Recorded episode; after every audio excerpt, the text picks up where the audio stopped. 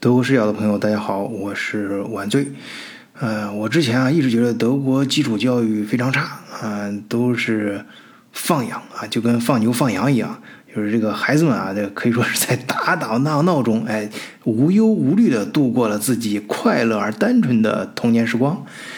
但是，哎，最近我通过自己的亲身经历，我发现这好像不太对。就是我觉得也是跟很多听友一样啊，我们陷入了一个误区，可以说是对德国的基础教育啊，其实有一个非常大的误解。快乐和放养那只是一个表面现象，它的背后可一点都不简单。我是因为自己孩子的原因啊，我接触和辅导了很多他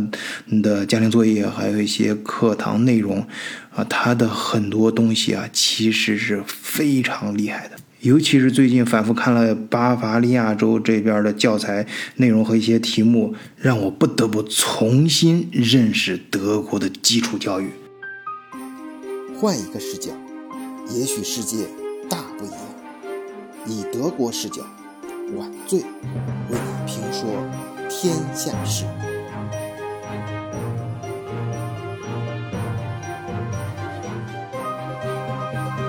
我相信很多朋友在媒体上也看到了，德国是明确反对早期的神童培训班什么的这些东西啊，他们认为对孩子的呃过早的智力开发其实是不对的啊。当然这个没有问题，也确实是德国的现实状况，我自己的亲身经历啊。你比如说，他小学一年级确实是没有家庭作业。哎，就是小学回家之后，我开始还很纳闷，我这时候还跟那个学校老师反复讨论过，我说这这不行，你不能不留家庭作业，这孩子不练怎么能行呢？很而且很多东西都是通过反复的练习，从小就开始的。但是他们说，那不好意思，这个就是学校的明确规定啊，一年级不能有家家庭作业，孩子回了家就是玩啊。当然这个玩是加引号的啊，他们还有各种各样的兴趣班什么的，孩子你也可以自己呃搞一些有意思的事情，呃，学校也会跟家长啊进行一些互动什么的。呃，当然这些都是自愿的，而且他小学 一般都是中午就放学了啊，因为最多也就到一点啊。有些呃可以申请啊，在学校多留一段时间，但是基本上都是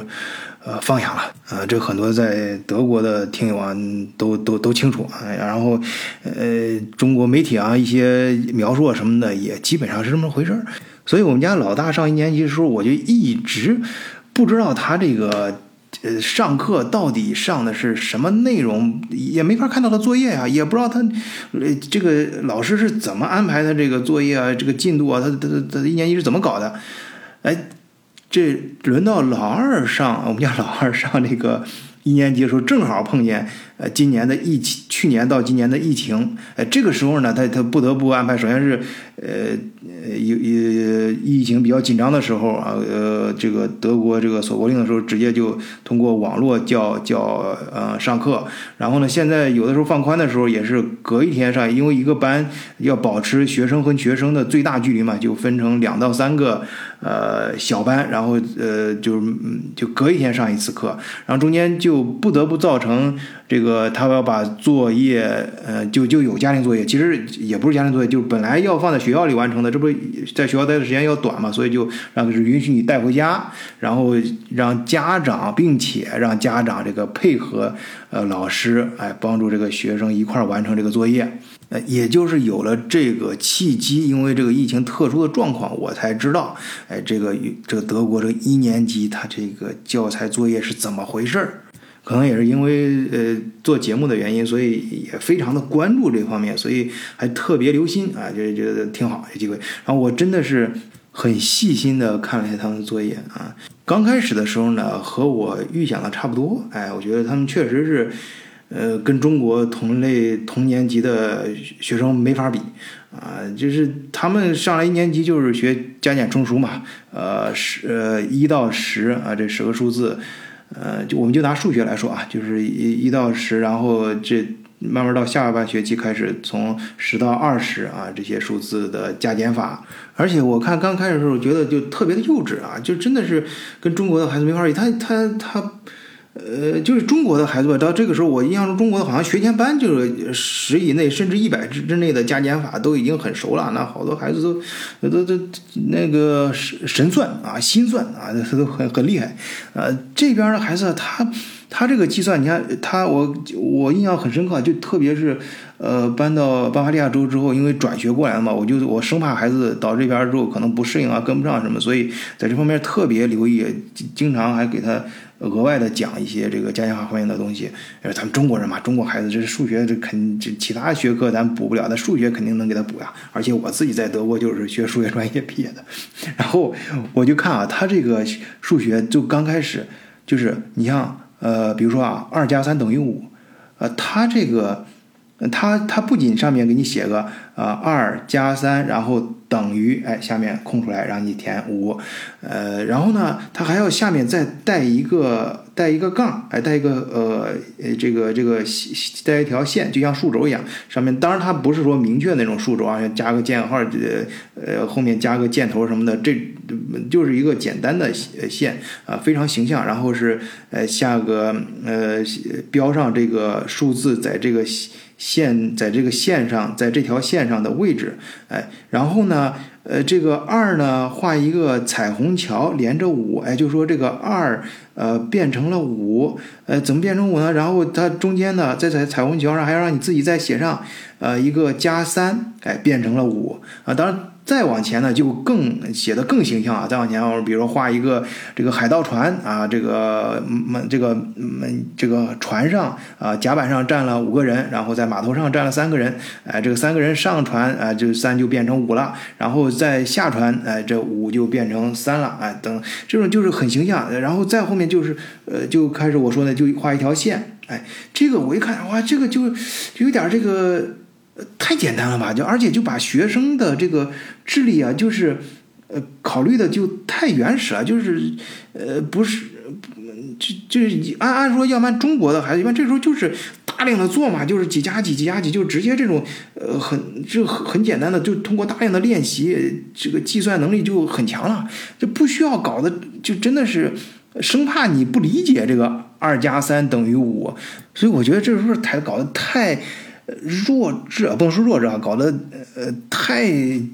那个，就就就就搞得有点像幼儿园一样。我觉得就是一年级不应该是这个水平嘛。然后哎，但是随着这个作业啊往后一步步的后面的作业往后看，呃，我随着最近，尤其是最近这一个月，呃，步步的往前，我就跟慢慢我就感觉自己感觉跟。看一部美剧一样，然后这个情节越来越紧张起来。为什么呢？开始啊，你看啊，他开始就出现那个，我刚才说嘛，我们用最简单的例子来说啊，二加三等于五，然后下面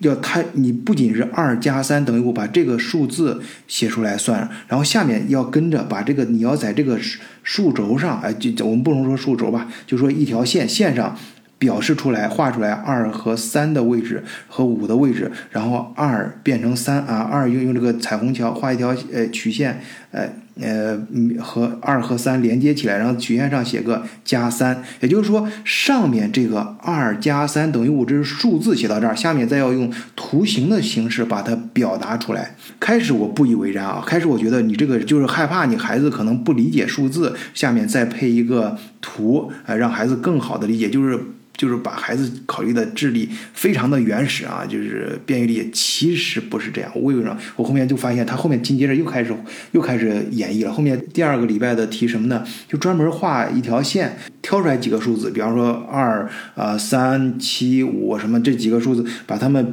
呃分别在这个这条线上表达出来。呃，咱们听友，你可以就这样理解，就是数轴啊，就在数轴上，呃呃，先是把它把几这几个数字表呃表示出来，然后上面呢再写上这几个数字，然后把这个数字和这个相应的点连接起来。那然后咱们好多听友听到这儿就说，哎，这这不是这这就是这幼儿园嘛？这幼儿园都没有这么简单，这是太简单了。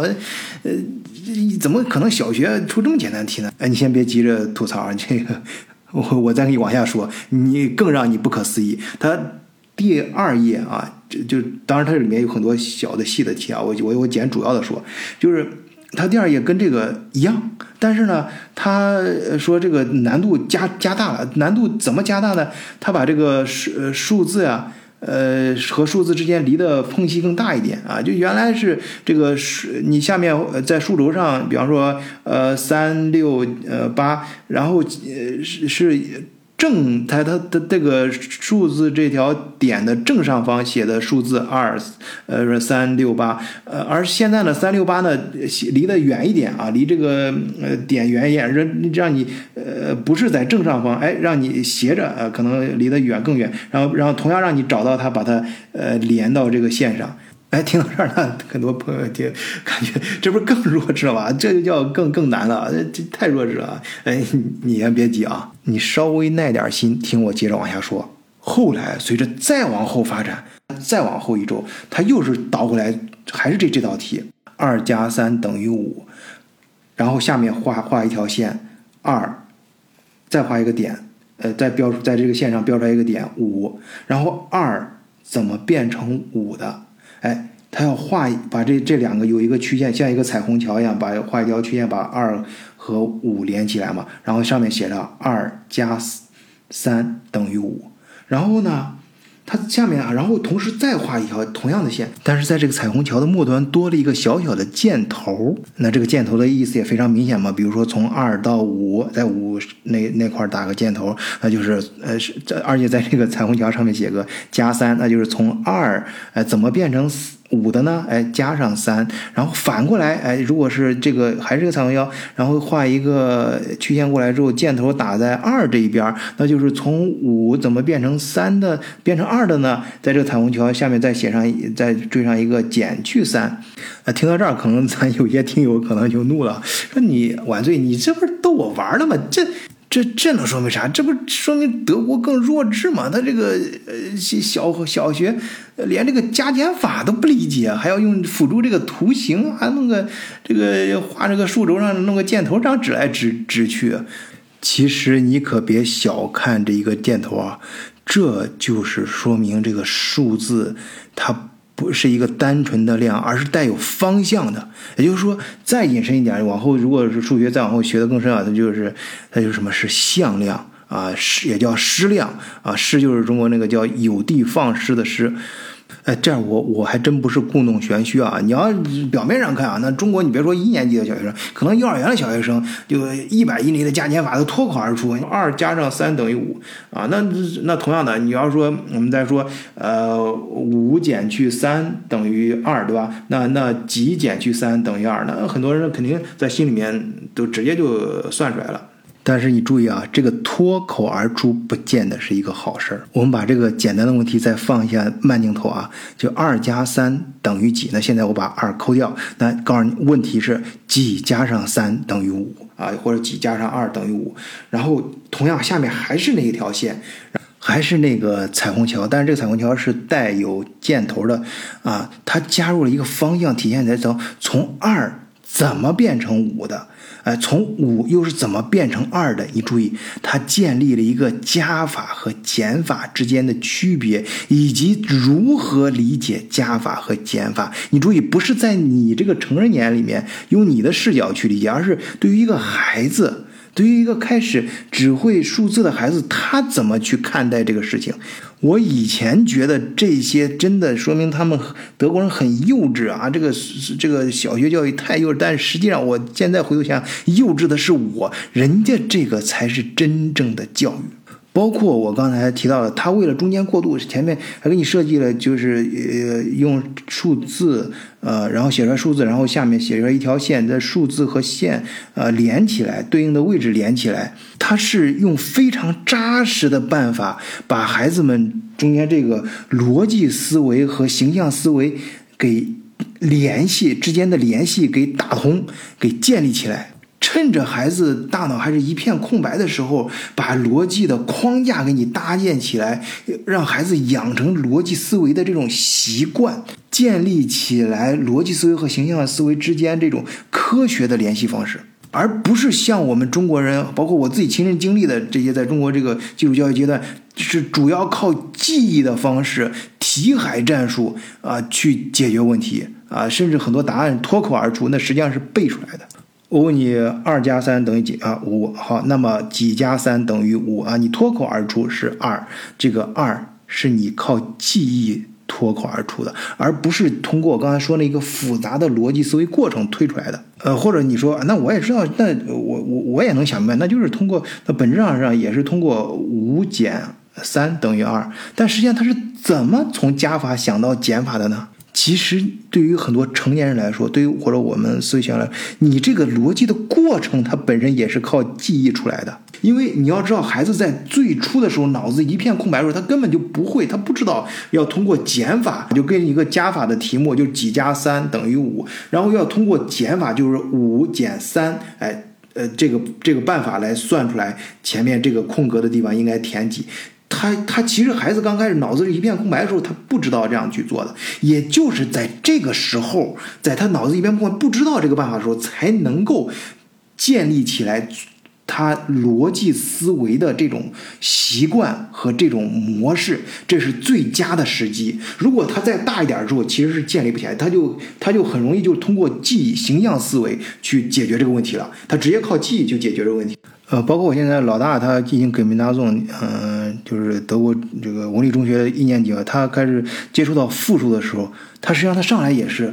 他从集合。他开始，他上来讲讲自然数，然后自然数过渡到整数的时候，他直接我我因为我是在德国接受的正统的 diplom 德国呃理论数数学学出来的，我我很清楚到大学阶段正统的数学体系是怎么搭建起来的。他他上来就是用这种非常严格的呃。就是至少这个思维逻模式是从开始就是非常到位的这种集合理论连这条路去给你呃展开的，然后包括他他讲呃复数的时候也是他同时配着呃加法和就是正就是其实他的其加法就是到最开始我们刚才说的加法和减法的理解，它实际上都是他把它理解成一种方向啊，它的。他这这样的话，到后面，呃呃，进入中学阶段的时候，进入复数概念和正数概念的时候，他就很自然的就进入了复数和正数的概念。它实际上就是给给数定义了一个方向。啊，当然我这个更多的理论方面层面的东西，我我我不想说的太多，要不然节目就没没什么意义。咱们不是说教大人教教数学的一个呃节目啊。他他他，我就想说这个道理，就是从一开始他都是非常用。正统的思维方式，非常严密的这种呃思维习惯，把从很小的时候就给你养成这种思维习惯。啊，说到这儿，我就想稍微展开一下啊。就是我孩子在这边学钢琴的时候啊，他有个钢琴老师，他就说他是这边正统的呃学古典钢琴。他说你以后我们说搬家嘛，找新的钢琴老师。他说你找钢琴老师，你这样你不管找什么钢，你注意啊，一定要找他科班出身的，呃呃，从那个古典呃音乐这条路学学出来的人。为什么呢？这这个东西，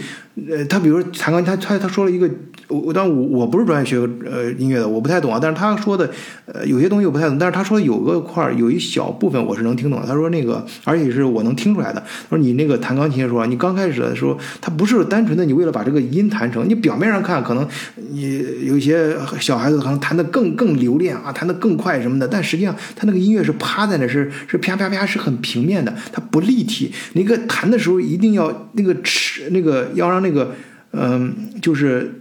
那个你的每一根手指是立起来的，立到这个琴键上，把这个音符是弹出来的，而不是这个啪啪啪拍出来的。你你可能不弹错，但是你如果是那种啪啪拍出来的，你只是追求弹得非常快、弹得准确的话，它弹出来是没有没有感情的，没这个音音符是没有不立体的。只有你那个，后来我注意观察过，确实有些，有甚至有时候看这电视剧、视频上看到，一小孩子他能表演的非常好，但实际上他就是，呃，他那个手，他那个手指是是是是趴在那个键盘上的，而不是一根一根手指立在这个键盘上，只有立在这才有那种跳动的感觉。而且他又跟我说，他说就是大家应该都知道，像郎朗啊、李云迪他们，呃，跟德国音乐。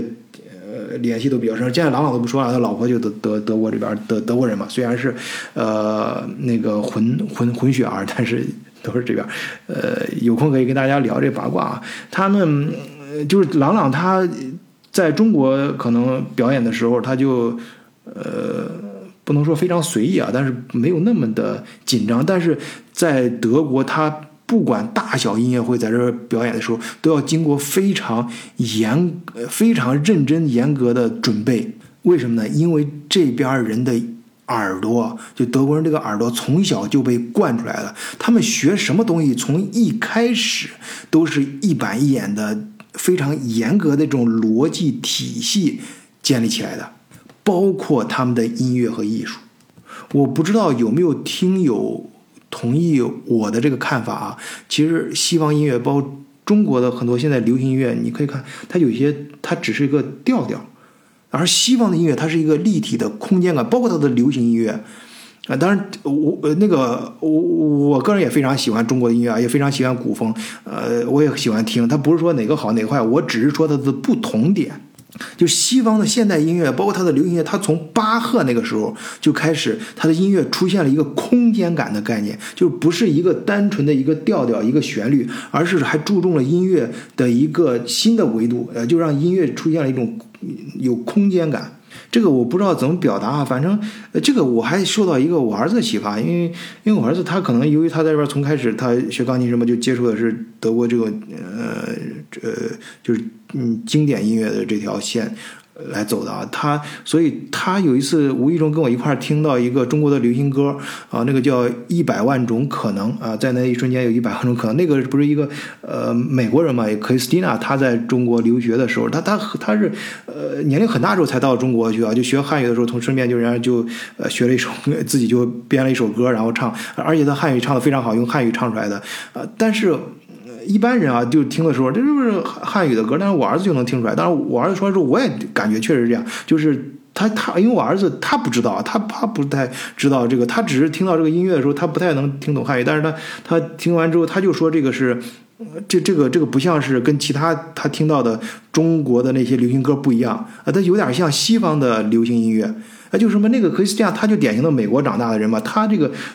西方就是西方这个音乐这条呃呃科班出身，可能学这或者在这个环境下成长起来了，他写出来的音乐就有西方这种感觉，就是就跟中国的流行音乐就不一样，呃或者我们说的不太正确的这种通俗的说法吧，就我觉得西方的相比来说，西方的这种音乐呃会比中国的音乐写的更复杂一点，我觉得日本的音乐。呃，也才一呃，就比较接近西方的音乐啊，就日日本的一些作作曲家。这个我我们抛开任抛开一些其他的因素，不要我们就单纯说音乐，不不说其他。就是你你包括中国的，你像一些纪录片，呃，大型的纪录片用的背景音乐，那不是那个日本的作曲家写的嘛？呃，他们的音乐确实人家能写出来那种空间感，还有那种厚重感。然后我们再展开说一点，呃，比如说。呃，中医和西医啊，当然我再次强调，我不是说中医和西医哪个好哪个坏啊，就是说他们的不同点。你像西呃西医呢，它就是严格的逻辑，从头到尾这样子呃搭建起来的。呃，然而，但是中医呢，很多就是靠经验嘛，说老中医，老中医越老越值钱啊，就是他他他经验越积累越多嘛，然后积累到一定程度，自己融会贯通啊，不是说中医没有逻辑啊，中医它当然有自己的逻辑和体系啊，但是更多的它是他他这种呃演绎的方式是通过呃经验。啊，这种经验更重要。通过各种经验，呃，然后自己总结出来的一条想法。而西医呢，它它真的就是从实验开始，一点一点，呃，每一个环节就这样子一步一步的推演出来的。啊，好，这个有有些话题啊，巴赫什么中心，我们可以后面再呃通过聊天会什么其他方式再跟大家单独聊啊。呃，单独展开，我们这儿收回来啊，说这个教育啊，就是我回我这几个月到巴伐利亚之后，我是自己通过自己亲身感触啊，就可能我不知道其他州，呃，是不是真的就比巴伐利亚差别很大，但是巴伐利亚的人自己是自己非常的呃自傲啊，说这个。这个这课本什么的啊，教教育这方面，这这巴伐利亚这些这个这个课本什么，这个教育才是真正的教育啊！这其他州的就太简单了啊，那些都不行啊。当然，这个他他们自己的看法，其实其他州人有些也有自己想法，但是整体来说啊，这个德国的呃老师啊，他包括他的小学老师，都是经过就跟德国的医生、呃律师一样，都是要经过严格的国家考试的。因为我当时我上德国大学的时候，我数学系里面那边那边学数学的学教师专业的，也是，他们那个我们有时候在一块上课嘛，这个也混得很熟啊。那我都都问过他们，他们都很难的。当然他们的教育呃老师的待遇非常好啊。然后我通过自己孩子这个作业作业呢，虽然是一年级。我确实看出来，他这个老师确实是有水平的。他出这个题啊，他从我刚才不是给大家描述了这连说连着说了两三个礼拜啊，就是三个三个礼或者一个月，呃，这一个月之间不同的阶段，他给出的作业嘛，他他单独拿出来一。单独的一篇作业，就一天留的作业，那一那一张纸也是非常有层次的，相互之间联系啊，也是非常紧密紧密的。他他那一篇作业给你布置的作业，我感觉就像一篇文章一样，也是有起承转合啊。开篇可能一个很简单的题，然后一第二道题就稍微深深入一些，第三道题再有其他的方面的一些辅助，然后最后一道还有一道压轴题，然后。你像，呃，它比如说前面是二加三等于呃五，然后我有时候反来覆去的算，然后中间再加入图片什么，然后到下面可能就变成四个数字，四个四个数字相加等于几，然后四个数字之间我把那个呃他们的加减这个符号抠出来，然后你四个数字通过什么样的组合加减组合能够得出这个最后这个数字啊，然后呃或者是把这个数字抠出来，呃加减哪些数字最后能得出来总结这个数字，呃。你只有，而且他到最后，他前面的时候还会明确的告诉你，哎，这个图你需要去怎么去做完成它呀？然后这道题你怎么去呃考察你的什么呀？你要你要填什么？就是跟那个有有那个说明嘛。然后到最后一道题的时候，他他就一个哎到第几题了，后面就什么都没有了。他就是通过前面呃把这些题目啊，你顺着这个思维做下来之后，到后面你自然就能把。就能会做最后一道题，你自然就理解你最后一道题老师是想让你干什么来，就不需要告告诉你是要你写什么，你自己就能理解。就刚我刚才也谈谈到的啊，这个他这个呃逻辑思维和和形象思维相互之间的这种贯穿和穿插啊，然后相互的这种交融啊，以及这个怎么一步步帮助你。搭建出来这种思维习惯和思维方式，我觉得是做的非常的到位。而且我不仅非常欣赏他这个呃方法，而且还非常欣赏它的严密性。它中间的搭建这些辅助的一些图案什么的，一层一层的递进，中间真的是非常的细，考虑的非常的密。好，我们说到这儿呢，我们再把这个视角放得更宽一点啊，说它整个我们就说它的放养吧。其实他们的所谓这种放养啊，我觉得啊，他这说起来我不知道有没有一点阴谋论的感觉。他其实他的教育啊，他不仅是帮助你，呃，让你建立你的思维习惯，然后帮助你养成一些更呃，让你让你学到更多的知识啊什么的，这些应该都是一样的，有教无类。但是他的教育，我觉得这种放养方式。一一方面是我之前也说过，可能是由于国他们国家这个教育资源，它不像中国那种关关爱这么到位啊。他他们的可能教育资源就就真就这么多。你要享受更多的教育资源，那你就对不起，你要自己掏钱。国家纳税的纳税人的钱就这么多啊，公众教育资源那就这么多。你要可很很早就放学了，你要要更多，那你可以自己去掏钱上更多的班。但是他的这种总体上来说的这种教育的模式啊。就是他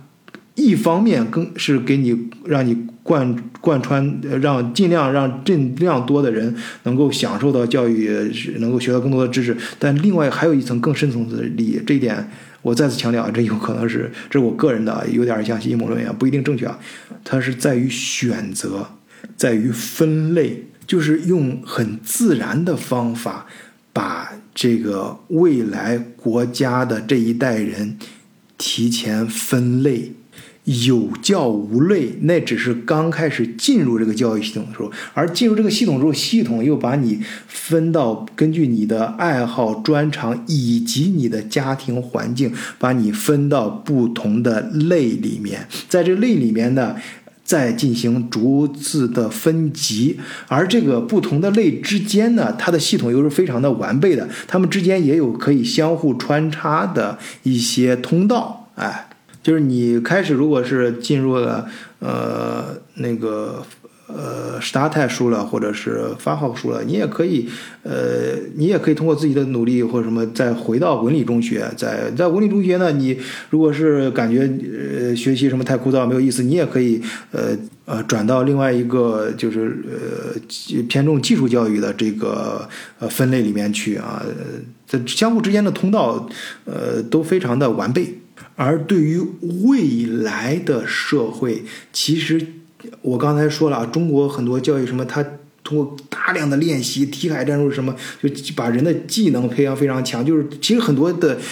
呃，你能够脱口而出的答案，表面上看你很厉害啊，神童什么的，其实那是建立在大量的记忆的基础上。而这种记忆重要不呢？当然重要。但是你要知道，未来的社会，你再强的记忆，你大脑容量，你能多得过一张闪存吗？一个闪存嘛，而一个我估计一个几 G 的闪存里面存储的信信息量，呃，就远远超过一个图书馆了。别说你一个大脑，而更重要的是你的思维方式，啊，和你的思维习惯啊，当然还有你的性格呀，啊，你对这个社会理解的认识啊，你你如何去获取知识？你想获取什么样的知识？你想用你的知识去解决什么问题？怎么去解决问题？而这些东西呢，最好就是在你基础教育阶段，大脑还不太那个什么时候，就给你养成这种习惯最好。等你到社会上，你已经很公式功利化了，你已经就是被这个社会的染缸已经染得不成样了，那时候再教育你，你可能就听不进去了，也很难教育你了。呃，所以，哎，这后面我就没法说了啊，就是有些不能说太深的。呃，更多的讨论呢，欢迎听友还是欢迎，呃，听友们首先是关注咱们德国视角的，呃，频道啊，因为呃。教育话题啊，是咱们德国视角非常重要的话题啊。我们已经谈了很多，并将继续啊，呃，谈下去。呃，大家呃也可以加入我们德国视角的听友群啊。入群方法呢，都会写在每期节目的介绍和这个专辑的介绍里面。哎，其实就是加咱们联络员的微信啊，就会把你拉到我们的群里面。好，本期节目我们就聊到这里，谢谢大家收听，再见。